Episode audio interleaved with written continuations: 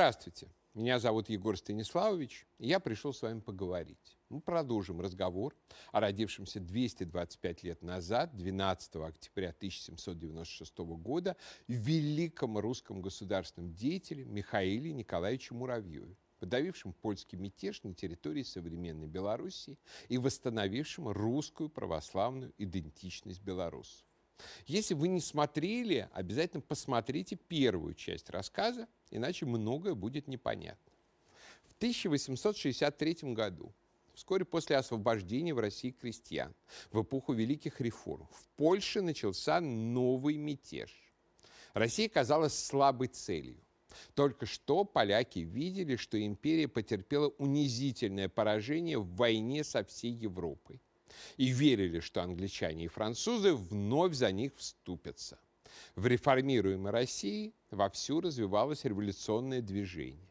В печати бесновались Добролюбовы и Чернышевские. Из-за границы лил яд агент Герцен, живший на деньги Ротшильдов, но не брезговавший и польскими субсидиями. В мае 1862 года в Петербурге начались ужасающие пожары, устроенные революционерами. Казалось, что Россия легкая цель, ткни, развалится. Тем более, что первоначально польские шебуршания царь встретил умиротворительными жестами. Прислал в Варшаву наместником своего брата Константина Николаевича, вождя российских либералов, про которого недоброжелатели говорили, что он сам хочет стать польским королем. Наместник проводил политику уступок, и поляки были уверены, что им все сойдет с рук. И вот в ночь с 10 на 11 января 1863 года была произведена атака на казармы русских войск сразу в 10 городах. В Резне погибли 30 солдат, 400 были ранены. По всей Польше и западному краю начали формироваться банды, которые зачастую возглавляли дезертировавшие из русской армии офицеры-поляки, такие как Сигизмунд Сераковский. Появились жандармы-вешатели, терроризировавшие русских крестьян, священников и помещиков. Не угодил мятежникам в петлю. Часть этих жандармов составляли польские ксензы, не считавшие зазорным марать себя кровью. Была одна помещица, графиня Забелла, имевшая мужество и силы воли не покоряться подпольному польскому жонду – на усадьбу этой несчастной женщины перед рассветом налетели повстанцы, сняли люстру в гостиной и на ее месте повесили хозяйку дома. Вспоминал один из военных начальников при Муравьеве, князь Емеретинский. Одному пленному армейскому солдату повстанцы распороли кожу на груди, вывернули ее на обе стороны, да еще и приговаривали. Вот ты был армейским, а стал теперь гвардейцем. Жалуем тебе лацкана. Особенно жестокой была война между поляками и русскими старообрядцами, во множеством жившими в Ковенской губернии. Скажем, только в одну ночь банды Ксенза Мацкевича у околицы Ибяны вблизи Каунаса было повешено после истязаний 11 человек старообрядцев. Собственно, польской пропаганде и понадобилось таким остервенением раскручивать герценовский мем про Муравьева-вешателя, именно потому, что нужно было отвлечь внимание публики от жандармов-вешателей. Поляки при этом пользовались общим сочувствием прогрессивных кругов России, призывавших покончить с оккупацией. Панамаре революции Герцен в своем колоколе визжал, подстрекая поляков убивать гадких русских солдат. А офицеров призывал дезертировать, при этом убеждая их, что нет ничего страшного в том, что от России отделится Польша, Украина или Сибирь. Международное положение также было тревожным. В Париже требовали интервенции в Россию, чтобы освободить несчастных поляков. Лондонская пресса расписывала кровавые русские репрессии, тогда, когда они еще даже не начинались. Одно время в Петербурге показалось, что Варшава уже навсегда потеряна. И стоял вопрос только так, удастся ли не отдать полякам Белоруссию и Малороссию. Именно поэтому в Вильну, столицу северо-западного края, а отнюдь не в Варшаву, был назначен генерал-губернатором Михаил Николаевич Муравьев. Северо-западный край тогда включал в себя Витебскую, Могилевскую, Минскую, Гродненскую, Виленскую и Ковенскую губернии. Ради этого назначения Александру II пришлось отчасти переступить через себя. Незадолго до этого он сместил Муравьева со всех постов из-за расхождения во взглядах на крестьянскую реформу. Однако спасение России было для государя выше личных симпатий и антипатий. Муравьев принял на себя ответственность, но сразу оговорил, что будет действовать в Западном крае по своей системе. Краеугольный камень этой системы состоял в том, что этот край – русская земля. Там живут русские люди. Именно поляки там оккупанты, которые теперь еще посмели стать мятежниками. Подавление мятежа будет проводиться без всякой снисходительности и уступок полякам и будет сопровождаться обрусинием края. Вот как Михаил Николаевич вспоминал свой диалог с императором. «Я с удовольствием готов был собой жертвовать для пользы и блага России но с тем вместе желаю, чтобы мне были даны и все средства к выполнению возлагаемой на меня обязанности. Необходимо, чтобы как в западных губерниях, так и в царстве была одна система – строгое преследование крамолы и мятежа, возвышение достоинства русской национальности и самого духа в войске, которое теперь негодует от того, что оно, будучи постоянно оскорбляемо поляками, не имело даже права противодействовать их буйству.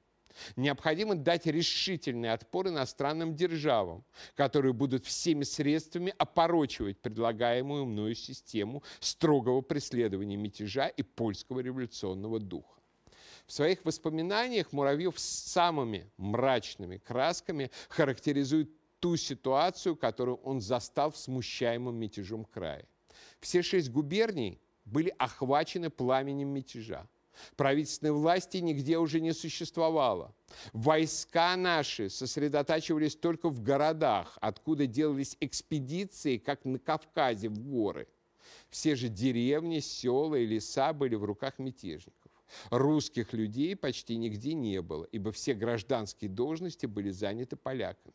Везде кипел мятеж и ненависть и презрение к нам, к русской власти и правительству. Над распоряжениями генерал-губернатора смеялись, и никто их не исполнял. У мятежников были везде, даже в самой Вильне, революционные начальники. В губернских городах целые полные гражданские управления, министры, военные трибуналы, полиция и жандармы. Словом, целая организация, которая беспрепятственно везде действовала. Собирала шайки, образовывала в некоторых местах даже регулярное войско, вооружала, продовольствовала, собирала подати на мятеж. И все это делалось гласно для всего польского населения и оставалось тайной только для одного нашего правительства. Надо было со всем этим бороться – а с тем вместе и уничтожать вооруженный мятеж, который более всего занимал правительство. Генерал-губернатор ничего этого не видал. Русские власти чувствовали только свое бессилие и вообще презрение к ним поляков ознаменовавшееся всевозможными дерзостями и неуважением даже к самому войску, которому приказано было все терпеть и переносить самоотвержение. Так все это и переносили русские. И даже само семейство генерал-губернатора было почти оплевано поляками. Даже русские сторожилы в том крае считали дело потерянным и убеждены были, что мы будем вынуждены уступить требованиям поляков, желавших присоединения к независимой Польше наших западных губерний. Никто не верил, что правительство решится на какие-либо меры, не согласные с намерениями западных держав и что оно признает законность польских притязаний о восстановлении Польши в ее прежних пределах. Мне надо было на первых порах рассеять польскую дурь и возродить в русских и в войске уверенность в непоколебимости принимаемых правительством мер. Словом, надо было восстановить правительственную власть и доверие к оной, без чего нельзя было ничего сделать. Предыдущий губернатор Назимов никак не мог справиться с мятежниками. Русские солдаты разбивали их в полевых сражениях, войска поляков вообще были слабыми партизанскими, но он не мог искоренить сами корни мятежа. Чиновники-поляки подчинялись указаниям не Петербурга, а леса. Край терроризировали жандармы-вешатели, наущаемые польскими католическими прилатами. Вот как описывает систему Муравьева Лев Тихомиров. Назимов писал в Петербург, что всю силу края составляет ксензы, а потому с ними необходимо поладить. Муравьев внимательно прочитал бумагу Назимова, задумался и сказал, да, это очень важно. Непременно повешу ксенза, как только приеду в Вильну польское духовенство не только стояло во главе мятежа, не только поджигало народ и устраивало в монастырях склады оружия, иногда отравленного, но ксензы, как Мацкевич, были начальниками банд и даже лично состояли жандармами-вешателями и лично совершали убийства. Ксензы Плешинский, Тареева, Пахельский и так далее. Приехав в мае 1863 года в Вильно, Муравьев действительно распорядился первым делом публично расстрелять двух подстрекавших мятежу ксензов, причем не дожидаясь снятия с них сана. Был выслан в Вятку католический епископ Вильни Адам Красинский. Последовала и казнь графа Леона Пляттера вместе с бандой своих слуг он захватил армейский обоз с оружием на территории Динабургского уезда. Это современный Даугавпилс. Банда Пляттера была разгромлена крестьянами-старообрядцами. Мятежник был захвачен. И вокруг Плятера начались танцы с бубном. Разгромивших его русских крестьян начали выставлять мятежниками и бунтовщиками. За ясновельможного пана графа начали шуршать в салонах Петербурга. Однако Муравьев распорядился его казнить. Казнен был и еще один представитель петербургского высшего света, дезертир Сигизмунд Сираковский, возглавлявший одну из банд. И снова интриги в Петербурге не помогли. На Муравьева не подействовали ни письмо министра внутренних дел Валуева, ни обращение от английской королевы, Ходили слухи, что в день казни Сираковского к нему пришло даже высочайшее повеление его освободить. Но Муравьев демонстративно распечатал конверт с этим повелением только тогда, когда мятежник был уже повешен. Сираковский был до последнего уверен в том, что покровители в столице не дадут его в обиду. Издевался над комедией приговора и помилования. И только когда осознал, что все серьезно, запаниковал, начал брониться, ударил палача, в общем, вел себя крайне недостойно. По совершении казни над Сираковским многие поляки присмирели, отмечал в своих воспоминаниях барон Дельвик. А в январе 1864 года был вытащен из своего глубокого подполья Викентий Костусь-Калиновский, польский дворянин, бывший, в отличие от самодовольных дворянчиков Сираковских, настоящим революционером. Это был своего рода протобольшевик полная ненависти, социальная демагогия и при этом абсолютная безжалостность и террористические методы в отношении якобы освобождаемого народа. Сегодня Калиновского стремятся объявить народным героем Беларуси. Однако в своих агитационных газетах и листках он писал совсем другое. «Мы поляки из веков вечных. Кто хочет неволи московской, тому дадим виселицу на суку». Вступавшие в его банды клялись на верность нашей родной Польше. Банды этого польского Че отличались исключительной жестокостью в отношении крестьян и с особым удовольствием расправлялись со священниками. В конечном счете сами поляки вынуждены были открещиваться от Калиновского и его жестокости, а сам он ушел в глубокое подполье. Но все-таки русские сыщики сумели его оттуда выковырять. А Муравьев распорядился вместо романтичного расстрела повесить. В ноябре 2019 года в Вильнюсе последовало настоящее шоу – на Замковой горе найдены были останки 20 человек, среди которых опознали Сераковского и Калиновского. И торжественно с почетным польским караулом и делегациями восторженных змагаров под БЧБ флагами их перезагоронили. проведя через город на лафетах. Шоу было заточено под выборы в Беларуси. Ну, как мы знаем, все-таки не сработало. Казни Муравьева были крайне селективными. За все время правления он подписал приговоры на 128 человек, в числе которых были, к примеру, трое казаков, изнасиловавших и убивших еврейку. Вряд ли они могут считаться польскими борцами за свободу.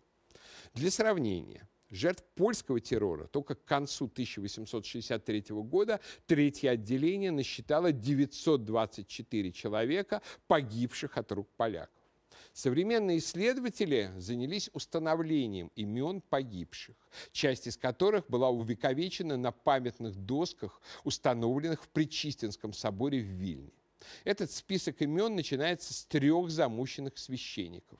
Отцов Даниила Конопасевича, Романа Рапацкого и Константина Прокоповича, которых, кстати, есть все основания прославить как святых новомучеников. К православным священникам мятежники относились с особой ненавистью. Православие – вера собачья, распинался в своих листовках Костусь Калиновский. В обозе отряда Людовика Нарбута орудовавшего в Пинском уезде, была найдена листовка, изображавшая повешенного священника с таким текстом. «Это ты, поп, будешь так висеть, если не исправишься. Если у тебя еще чешется язык брехать в церкви хлопом бредни, то лучше накали его шпилькой, а вороны будут насыщаться твоим телом. Ах, какая же это будет позорная смерть!» Убийство священномученика Даниила Конопасевича описано в трогательных наивных стихах в «Братском листке», издававшемся в Минске. Передав прихожанам свое вдохновение, волосную избу их собрал, и о польском господстве панов объявление, снял и в клочья его изорвал. Не бывать здесь поляков господству надменному, Русь не склонит своей головы, православную веру к синздовству презренному не дадите в обиду и вы. Незаметный герой в небогатом селении подвиг жизни своей совершил. Изуверами польскими в злом ослеплении был замучен отец Даниил на церковном дворе перед сыном малюткою, пред любимой женой своей, был повешен под крики врагов с прибауткою, православный герой и ерей. А священномученик Константин Прокопович служил настоятелем церкви заштатного города Суража Белостокского уезда Гродненской губернии. Действовавших в окрестностях мятежников разбила рота русских солдат, и после боя офицеры были радушно приняты и угощены в доме отца Прокоповича. Ночью с 22 на 23 мая 1863 года повстанцы через окно ворвались в дом священника. Дубинами и прикладами избили жену, 17-летнюю дочь и 16-летнего сына Льва. Найдя отца Константина, повстанцы бросились к нему, вытащили на двор, рвали волосы на голове и из бороды, нанесли более ста ударов ружьями и кольями, толкали во все стороны, бросали на землю и топтали его ногами. Потом один изверг выстрелил, еще и ранил его в бок. Наконец, еле живого, окровавленного, истерзанного священника повесили на тополе в пяти шагах от дома. Когда перед смертью отец Константин просил дать ему помолиться, повстанцы с издевкой говорили, «Какой твой Бог? Вы не что иное, как собаки. Ваша вера тоже собачья русская, ваш Бог русский». При этом его не переставали бить, не давая выговорить и слова. И все время кричали «молчи». Уже с веревкой на шее страдалец успел лишь сказать «Господи Иисусе Христе, Сыне Божий, помилуй меня грешным». Палачи издевались над священником и после его смерти. Приведя сына к трупу отца, говорили, видишь, отец твой висит, как собака, тоже и с тобой будет. Повстанцы избили юношу, затем ограбили дом и, уходя, стали выкрикивать «Теперь у нас не будет схизматиков, теперь у нас настоящая Польша». Исследователи с сайта «Калиновский медиа» уже насчитали 453 гражданских, убийства которых мятежниками в Западном крае точно верифицированы источниками, и которых мы можем назвать поименно. Мужчины и женщины, крестьяне и священники, русские, литовцы, латыши, евреи. Любое независимое исследование уничтожает сконструированный Герценом и польской пропагандой миф о жестоком муравьеве-вешателе, утопившем польское восстание в крови. Репрессии Муравьева были точечным, жестким ответом на массовый террор поляков. Этой жестокости Муравьев противопоставлял холодную голову и действительное правосудие. Перечитывая приговоры над мятежниками, вспоминает барон Дельвик, он входил во все подробности произведенного над ними суда и долго их взвешивал, прежде чем решался их утвердить. Несмотря на это, он умел прослыть злодеем-тираном. Впрочем, эта репутация могла содействовать скорейшему усмирению мятежа в северо-западном крае. Задаваясь вопросом, был ли жесток Муравьев-Виленский, знаменитый русский мыслитель Василий Розанов отвечал, ссылаясь на видевшего Муравьева в деле свидетеля. Его жестокость есть чистый миф, им же созданный. Правда, были меры крутые, как сожжение имения, где при соучастии его владельца были предательски вырезаны безоружные русские батраки. Но что касается казненных собственно, их было до того мало, что нужно удивляться искусству и мастерству, с каким он избег их большего числа.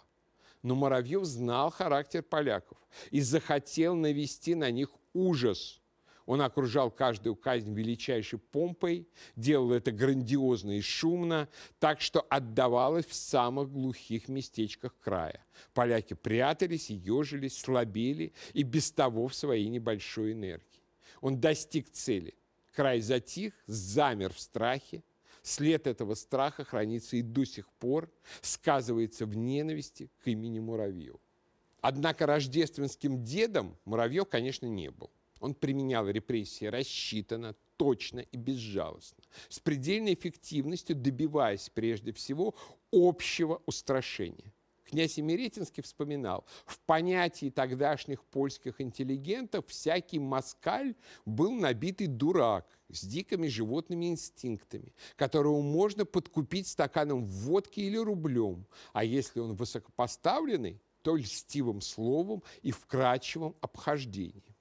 Теперь поляки знали, что казнить могут и графа, и офицера, и ксенза, что за жизнь повешенного русского крестьянина может расплатиться головой шляхтич. Собственно, когда Муравьева называли людоедом, имелось в виду именно то, что он в своей репрессии обрушивал не на быдло, а на тех, кто считал себя единственно людьми – шляхту.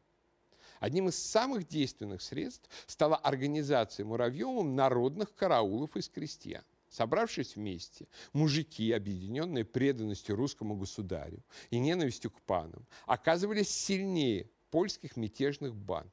С каким рвением белорусские крестьяне отнеслись к подавлению мятежа, показывает следующий небольшой факт. 1 апреля 1866 года гродненский губернатор получил 700 73 медали для награждения наиболее отличившихся крестьян, участвовавших в караулах. Массовые награждения прошли и в других губерниях. Простой народ остался верен русскому правительству. И этой верностью заставил обратить внимание на свою национально-русскую старину, на свое право считаться русским не только в силу принадлежности к России, но и по существу, по историческим преданиям, вере, языку и чисто русскому укладу общественной семейной жизни. Так писал западнорусский публицист Лукьян Солоневич. Презрение к русским и уверенность в том, что только жизнь шляхты имеют значение, у поляков улетучивалась прямо на глазах. Волей-неволей русских приходилось бояться и уважать. Тем более, что Моровьев бил по карману шляхты. Имения тех, кто помогал мятежникам, безжалостно сжигались. Земли мятежников конфисковывались, а они сами высылались во внутренние губернии России. Все польские помещики западного края были обложены весьма обременительным денежным сбором в 10% дохода на содержание русских войск и на прочие надобности. Как вспоминал и Меретинский, вооруженным шайкам Муравьев не придавал особого значения. Называл их сволочью и сравнивал с ветвями и сучьями дерева, которые вырубаются, сохнут, падают, но на их месте вырастают другие. И дерево продолжает расти, да разветвляться, пока корни его целы. На эти-то корни и обрушился Муравьев. Первым страшным ударом топора было обложение всех помещиков большими процентными сборами. Русские деньги стали употребляться на русское дело. Процентный сбор расходовался на постройку, ремонт и украшение православных церквей, на улучшение быта православного духовенства, на упорядочение администрации, полиции и другие подобные цели, прямо противоположные задачам мятежа. Вот как Михаил Николаевич вспоминал о произведенном эффекте владельцы упали духом, а крестьяне воспрянули и почувствовали новую жизнь.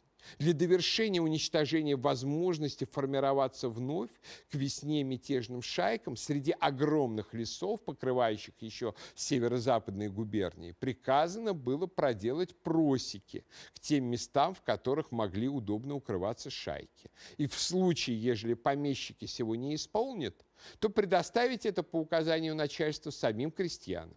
Большая часть просек была исполнена всеми последними.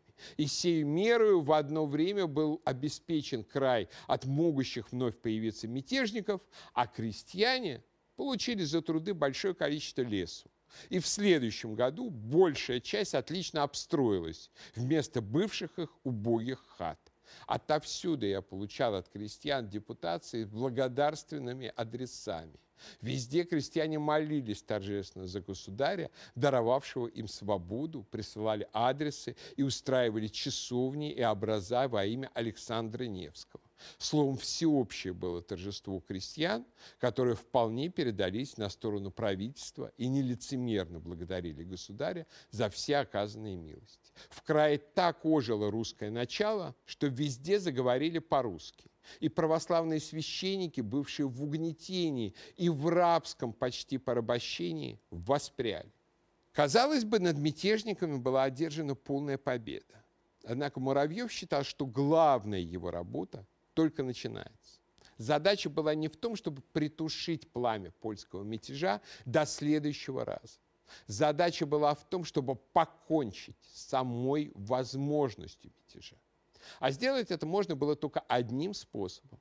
Раз и навсегда установив северо-западный край, современную Белоруссию, как русскую землю восстановив и укрепив в ней русские начала, сделать ставку на русских, Этим и занялся Муравьев в 1864-65 годах, продолжая по воле императора устраивать дела северо-западного края.